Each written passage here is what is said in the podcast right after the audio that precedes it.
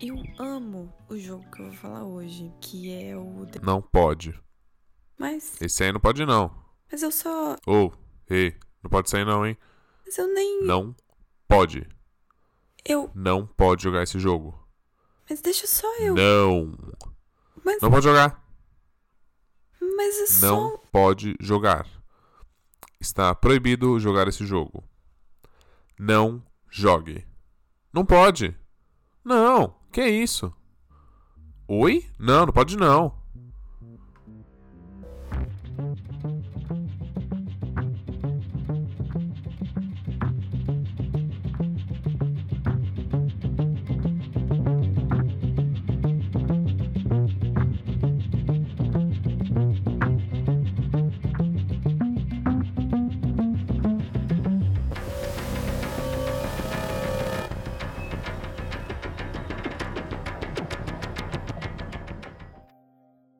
Hoje eu vou falar sobre um jogo que desperta muitos sentimentos nas pessoas. Eu não disse exatamente quais sentimentos ele desperta nas pessoas. Talvez a gente pode dizer que sejam mais sentimentos negativos do que positivos, mas isso fica muito a critério. E é justamente por ficar muito a critério que eu escolhi falar sobre este jogo hoje. Então, caso você seja uma pessoa que não gosta de videogame, videogame será um assunto muito recorrente aqui, Porém, eu não quero falar apenas de videogames. Eu quero sempre que o videogame seja a desculpa para eu falar de alguma outra coisa. Ou falar de qualquer coisa, porque eu tô afim de ficar falando sozinha na minha casa. Você nunca vai descobrir qual é a minha real intenção eu vou falar o nome deste jogo. Eu vou te dar esse tempo para você se preparar, caso você seja uma das pessoas que vai querer jogar o celular longe no momento que eu falar o nome do jogo. Caso você não goste muito desse jogo, você seja uma dessas pessoas que tem um ódio profundo desse jogo, você pode imaginar que eu falei outro jogo e que esse podcast vai ser sobre outro jogo.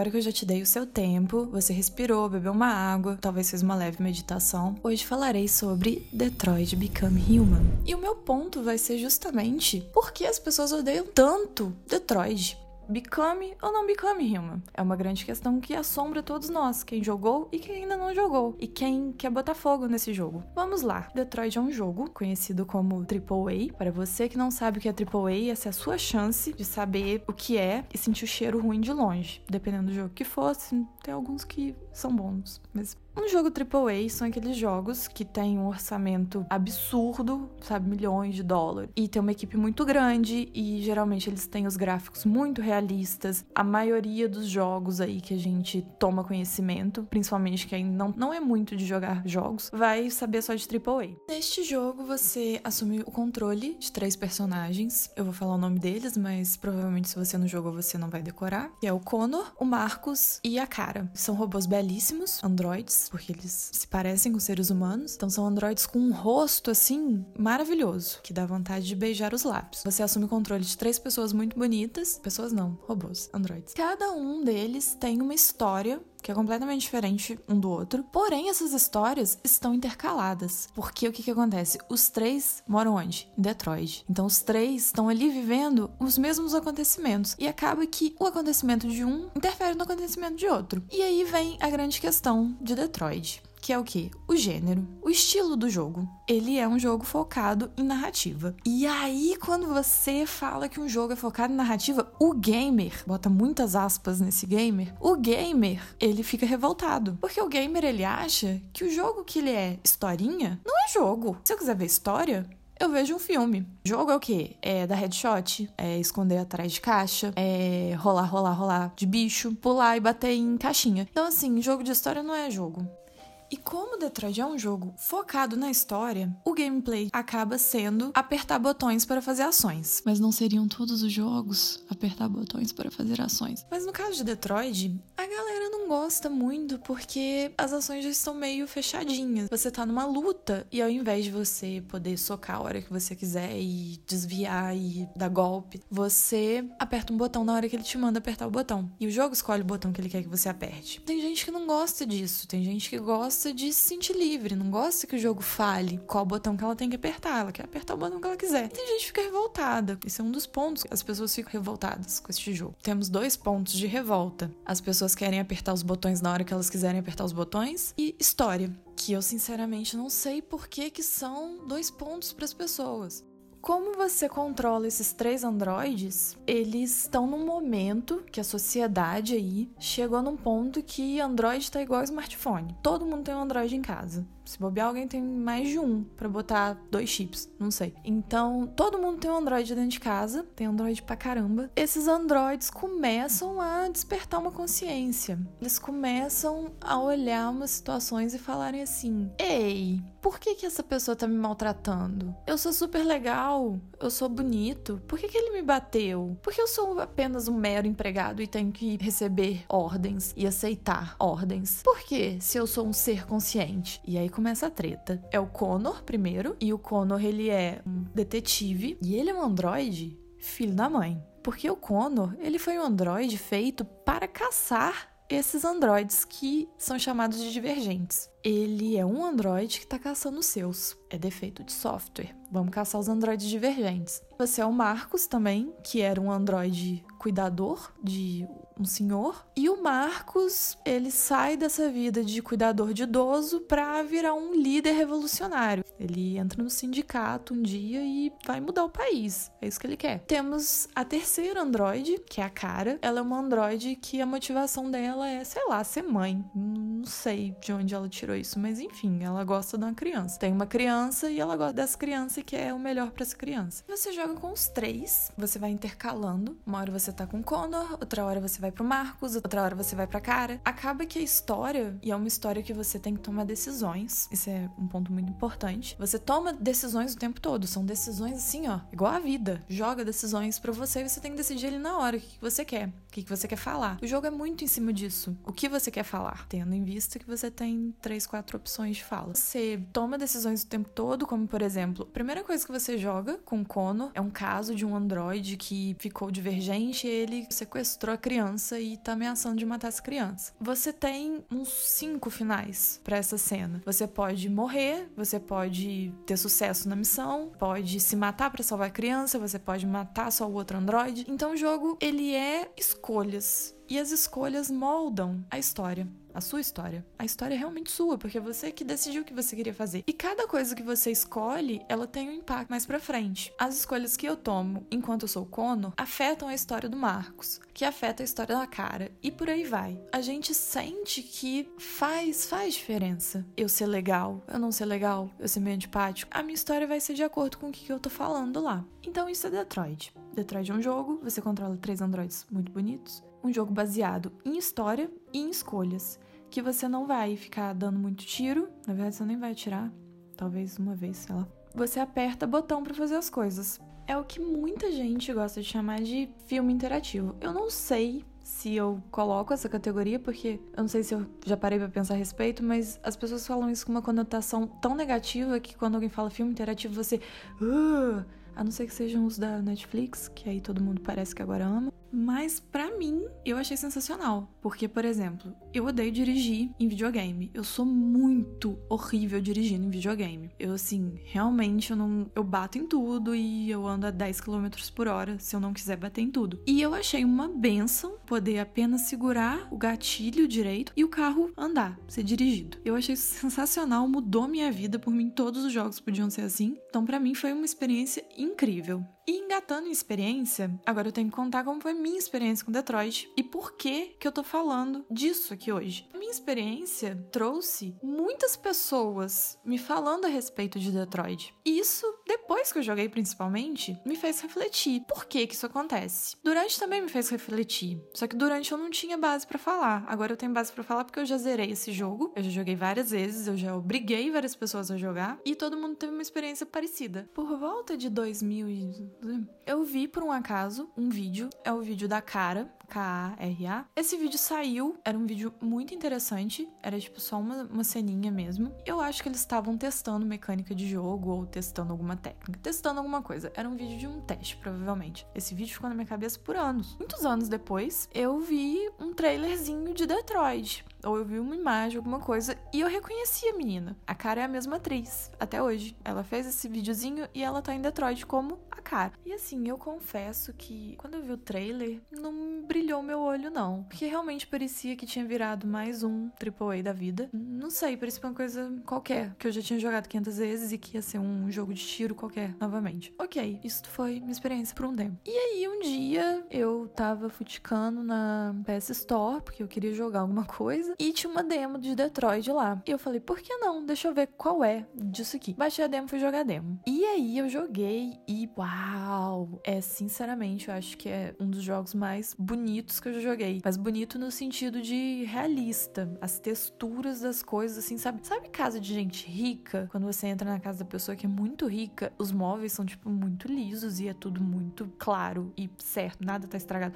É tipo isso, Detroit. É muito bonito. Eu gostei muito. A demo é muito boa. A demo é o primeiro capítulo do jogo. Ali você já pode ver o que, que é o jogo. Escolhas importam. São vários finais, porque dependendo do que você. de como você age, o seu final muda. Aquilo ali, o jogo ser muito bonito. O Connor ser muito, muito bonito. Eu tenho um, um, um crush nele. A história ser tipo uma investigação. E ele tem umas mecânicas muito legais que você, quando é o Connor, você investiga pistas e aí você pode refazer a cena do crime. E isso é muito interessante fui completamente fisgada. Todos os pontos que esse jogo poderia me pegar, ele me pegou completamente. E aí foi o um momento que eu pensei assim: este jogo tem algum problema. Porque o que que acontece? Quando um jogo é bom, as pessoas falam muito a respeito. As pessoas ficam assim, incessantemente falando sobre aquilo. Passa anos e as pessoas ainda estão jogando, e as pessoas ainda estão falando, e elas ainda estão querendo te obrigar a jogar. Então, eu precisava saber o que estava acontecendo ali. Porque se a história era muito interessante, o jogo era tecnicamente muito bonito, muito bem feito, por que, que ninguém estava falando a respeito? Falei, vou fazer uma pesquisa. Qual a forma mais rápida de você fazer uma pesquisa na internet? Eu perguntei no Twitter. Foi um momento que muitas replies, muitas pessoas responderam. E a maioria dessas pessoas, talvez com exceção de, sei lá, duas pessoas, meteram muito, muito pau em Detroit. Falaram quase, eu achei que eu poderia morrer morrer, talvez, se eu comprasse o jogo, porque as pessoas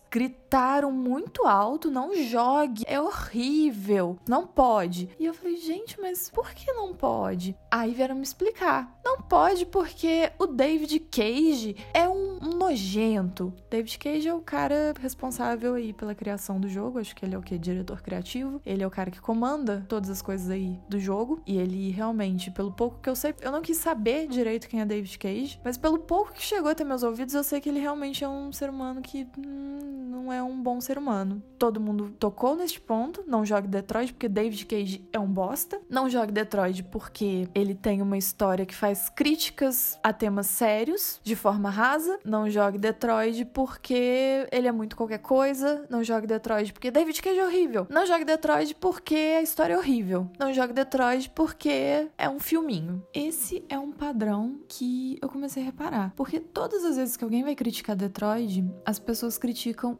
exatamente as mesmas coisas e exatamente do mesmo jeito. Parece que a pessoa ouve a crítica e passa para frente. Eu não tenho a sensação de que ninguém que me fez as críticas nessa época tenha de fato jogado Detroit. Para mim, eu posso estar completamente errado porque eu não conferi, eu não perguntei uma a uma quem jogou. Mas parece que criticar Detroit é o grande negócio. Criticar Detroit diz muito sobre você. Por exemplo, ninguém mais gosta da Anitta. Cancelamos a Anitta. Ninguém mais pode falar que gosta da Anitta, porque senão todo mundo te olha meio torto. Você não pode gostar de determinadas coisas mais, porque isso diz muito sobre seus princípios morais e éticos.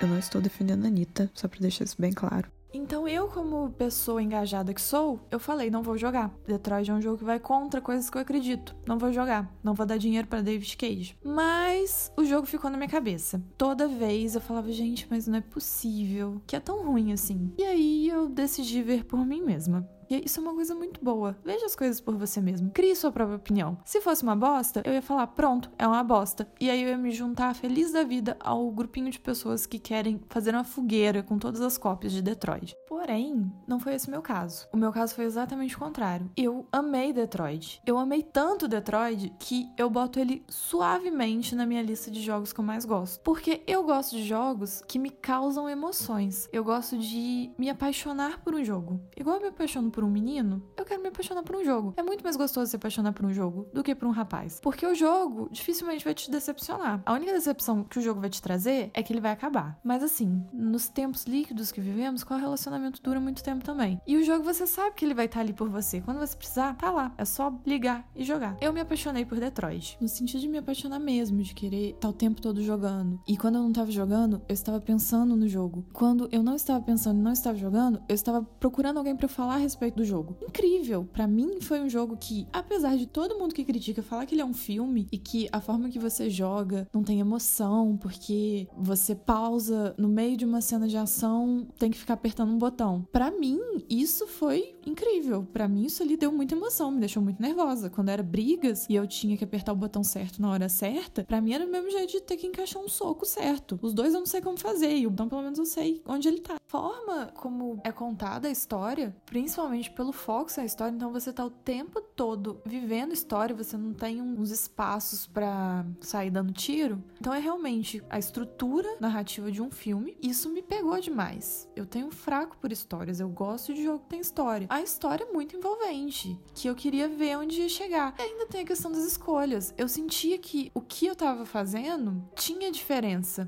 Um ponto que eu vi muito ser levantado também, tanto pelas pessoas que vieram falar comigo, quanto em algumas reviews, foi de que o jogo ele aborda mais uma questão semelhante à luta pela igualdade, que muitas pessoas até hoje estão travando, mais do que ele trata a questão da inteligência artificial. E isso se dá porque o jogo pula direto para a parte que os androides são seres conscientes. E a história já parte do ponto deles querendo sua liberdade e igualdade aos humanos. Mais para frente eu vou falar por que eu acho que ele já toma esse atalho. Isso faz com que as críticas toquem muito nesse ponto de que o jogo tá fazendo uma alusão a lutas de raça e não a grande questão que envolve a inteligência artificial, se tem ou não inteligência, become ou não become human. Mas o foco de Detroit não é fazer uma baita crítica social. O foco do jogo fica muito claro quando a gente tá jogando. Ele não quer se posicionar como um conteúdo que tá realmente criticando todos os males da sociedade. Em nenhum momento se vende como esse tipo de conteúdo.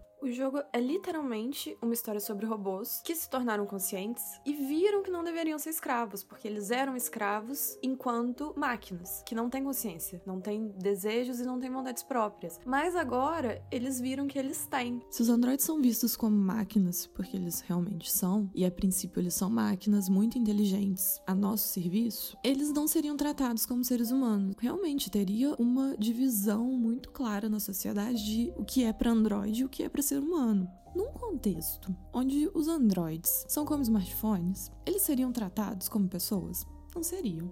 Se, por exemplo, amanhã meu celular virar para mim e falar: Olá, eu tenho sentimentos.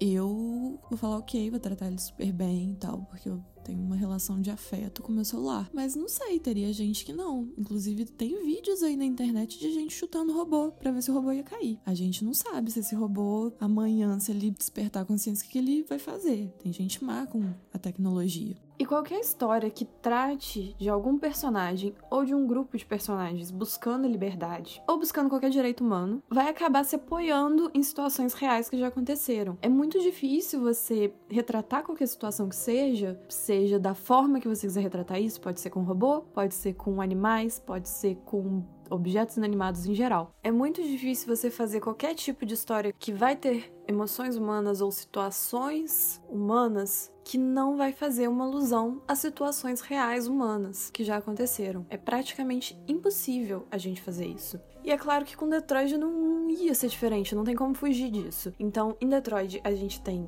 pequenos momentos que fazem alusões a grandes momentos, grandes e horríveis momentos da humanidade. E qual o problema disso ser representado em qualquer tipo de história se isso é representado de uma forma que não ofende ninguém e não tira o mérito de ninguém? Não é feito em Detroit, pela minha visão, pelo gameplay que eu fiz, as coisas que eu vi, e eu sei que eu tenho uma visão muito privilegiada do mundo, mas tudo que acontece dentro de Detroit é feito de uma forma bem nada demais. Os acontecimentos em Detroit tendem até a ser meio bobos. Inclusive, eu acho que é isso que o pessoal fica revoltado, de ser simplista demais. Porém, é um jogo sobre robôs tomando consciência. Não necessariamente tem que ser uma coisa de outro mundo. O jogo, em nenhum momento, tenta esfregar na cara da gente coisas que não sejam a história do próprio jogo. Ele não quer que você saia dali e repense o mundo, pense tudo de errado que tá na sociedade. Não. Ele quer só que você jogue e viva o que está acontecendo ali. E sobre Detroit não trazer a grande questão da inteligência artificial, que é se tem ou não inteligência, eu acredito que é justamente por ser um jogo, que é esta mídia tão imersiva, tem um grande poder de nos colocar na pele dos personagens que a gente está jogando. Ele se permite pular essa questão e já partir para a história que ele quer contar, que é a história do que, que acontece a partir do momento que os robôs tomam consciência de que são conscientes. Diferente de um filme que você só tá ali como telespectador, você não pode interagir com nada que tá acontecendo acontecendo no filme, não há uma necessidade de desenvolver esse tema. Se eu, sou um ser consciente, já estou jogando como um ser consciente, então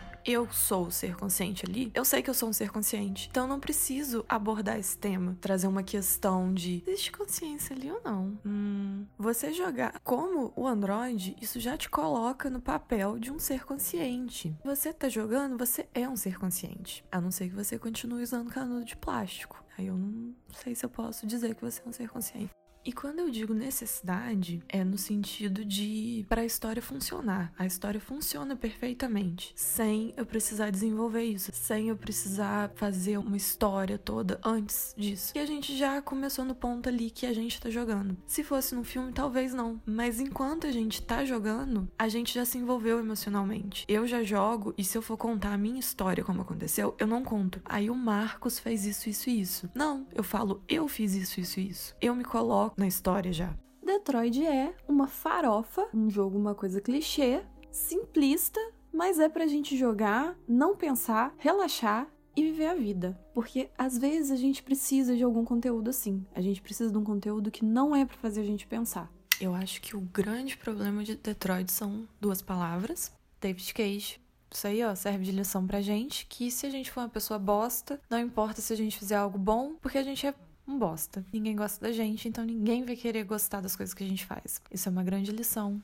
Detroit entrou para minha lista de jogos favoritos justamente por me fazer sentir, me envolver e me emocionar com baixíssimos níveis de estresse. Eu já sou uma pessoa muito estressada. Eu estou o dia inteiro full pistola. Um jogo que faz eu ter sentimentos de qualquer coisa que não seja estresse, eu já gosto. E é um jogo bom. E ele é bom, igual é bom assistir Meninas Malvadas na sessão da tarde. É o mesmo sentimento. É o sentimento de que você tá em casa de tarde vendo sessão da tarde ele não traz uma história inovadora ou um plot sem precedentes, nem uma baita crítica social foda. Ou seja, não é um jogo incrível no sentido de um conteúdo extremamente bem feito e detalhado para você pensar sobre os problemas da sociedade contemporânea. Mas é um jogo incrível de se jogar. Ele faz você sentir que você está no controle, que aquela é a sua história, você que fez, as suas decisões te levaram àquele desfecho e faz você se envolver emocionalmente com os personagens, torcer por eles e querer jogar da melhor forma para conseguir um final satisfatório para eles, pra gente também, porque a gente quer ver um final feliz. E talvez justamente por isso faz com que a gente tenha um grande envolvimento emocional. E é bom, a experiência de jogar é boa. É muito gostoso jogar Detroit. E aí eu me pergunto, a gente só pode gostar de coisa boa? Só se pode gostar daquilo que é um conteúdo excepcional e extremamente bem feito? Onde fica o direito de gostar de coisa ruim? Coisa ruim que é considerada ruim por ser nada demais, por ser clichê ou por ser boba. Existe uma grande diferença entre gostar de algo porque é algo que entretém ou porque é algo que traz emoções complexas ou reflexões profundas. São coisas diferentes com propósitos diferentes. A gente gente pode gostar dos dois. E cada tipo de conteúdo tem o seu lugar e o seu momento. Gostar de um não interfere em gostar do outro. A gente pode ter muito claro na nossa cabeça que são coisas diferentes. Eu sei exatamente o tipo de conteúdo que eu estou consumindo e eu consigo apreciá-lo diante do que ele é. Por exemplo, não vou exigir de um filme dos Vingadores que seja um filme culto como seria o filme de algum diretor famoso, culto, que eu não vem à cabeça o nome de nenhum agora. A gente sabe exatamente o tipo de conteúdo que a gente está consumindo e o que esperar dele.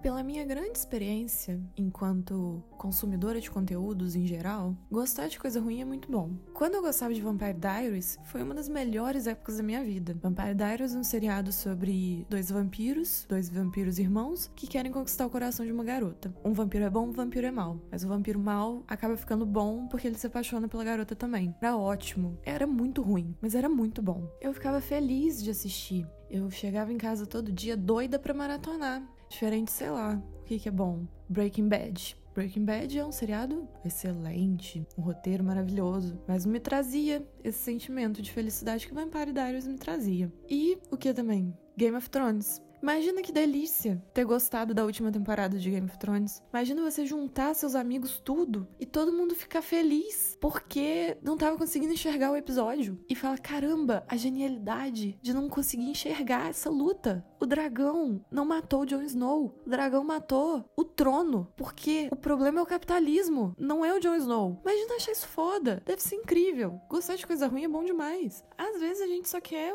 algo que pega a gente emocionalmente e não faz faz a gente pensar muito. Às vezes eu só quero sentar no meu sofá, ligar meu videogame e fazer uma revolução pacífica, onde a polícia vem me mete bala e eu o que, que eu faço? Canto uma canção. Eu dou um beijo na boca da Android que eu amo. E isso comove a presidente dos Estados Unidos e pronto. Foi assim que eu revolucionei a sociedade. Qual o problema de ter sido simples e fácil? A vida já é muito difícil e estressante. Por que, que o conteúdo que a gente consome tem que ser estressante e profundo também? A gente tem uma tendência muito grande a não gostar das coisas. Porque um amigo nosso não gosta, ou porque alguém que eu admiro não gosta, ou porque é mais fácil não gostar do que gostar. Para gostar, a gente tem que sair da nossa zona de conforto. A gente tem que se livrar de algumas concepções pré-definidas que a gente já tem. E isso é chato. Se abrir e não se importar em assumir que aquilo que não é bom a gente gosta, exige um esforço constante da gente estar tá disposto a defender que a gente gosta, porque vai vir muita gente para reclamar e muita gente para dizer que você não pode gostar. Então acaba que a gente molda demais o que, que a gente pode e não pode pode gostar baseado em coisas externas, que não são a gente gostar de fato ou não da coisa. É mais uma construção da imagem do que de fato eu gosto ou não gosto daquilo. Isso não é bom. A gente perde muitas coisas que talvez fariam a gente feliz. Neste mundo que poucas coisas fazem a gente feliz. Eu falei muitas palavras hoje e todas essas palavras que eu falei até agora, eu falei para poder falar as seguintes palavras: gostar das coisas é gostoso demais.